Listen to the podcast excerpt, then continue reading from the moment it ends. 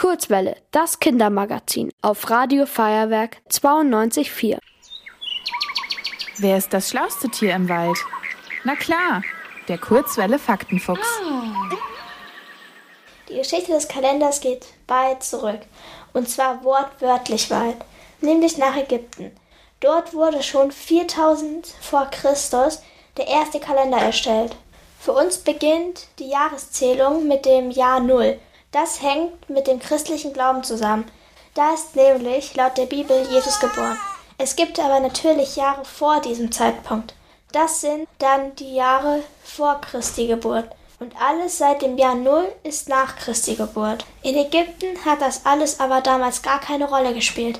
Der ägyptische Kalender ist durch das Wasser im Nil, dem längsten Fluss der Erde, zustande gekommen. Denn die ÄgypterInnen haben sich am Nil orientiert. Der wurde einmal im Jahr überschwemmt.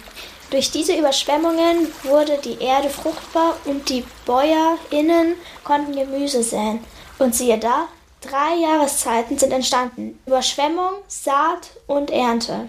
Die Namen dieser Jahreszeiten haben noch wenig mit denen zu tun, die wir heute verwenden. Einen Schritt in die heutige Richtung hat der römische Kaiser Gaius Julius Caesar gemacht.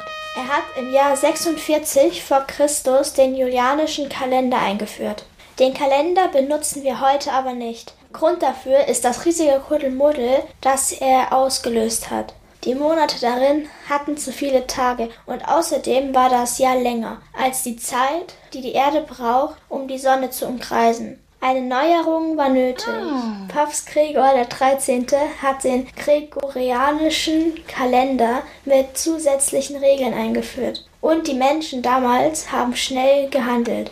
Kurzerhand wurde beschlossen, heute ist der 4. Oktober 1582 und morgen ist der 15. Oktober 1582. Zehn Tage haben die Menschen also übersprungen. Seit dem 15. Oktober 1582 läuft das alles wie geschmiert. Kein Kuddelmuddel mehr.